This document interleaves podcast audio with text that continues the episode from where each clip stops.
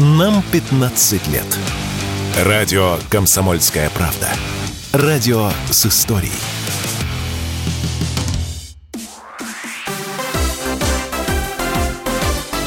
Новости спорта.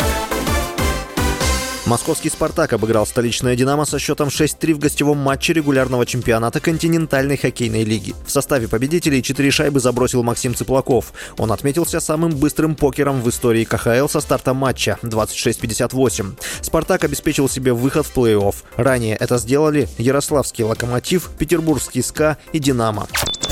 Российский теннисист Андрей Рублев не смог выйти в полуфинал Australian Open, первого в сезоне турнира «Большого шлема». В 1-4 финала 26-летний Рублев, посеянный на турнире под пятым номером, уступил итальянцу Янику Синнеру, четвертой ракетке мира. Рублев уже десятый раз в карьере дошел до 1-4 финала на турнирах «Большого шлема», трижды на Australian Open, но ни разу не смог выйти в полуфинал.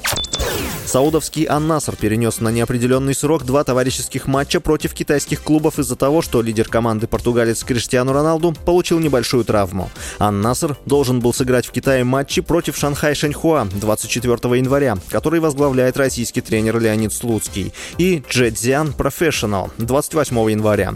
38-летний Роналду извинился перед китайскими болельщиками. По словам футболиста, матчи обязательно состоятся в другие дни. С вами был Василий Воронин. Больше спортивных спортивных новостей читайте на сайте sportkp.ru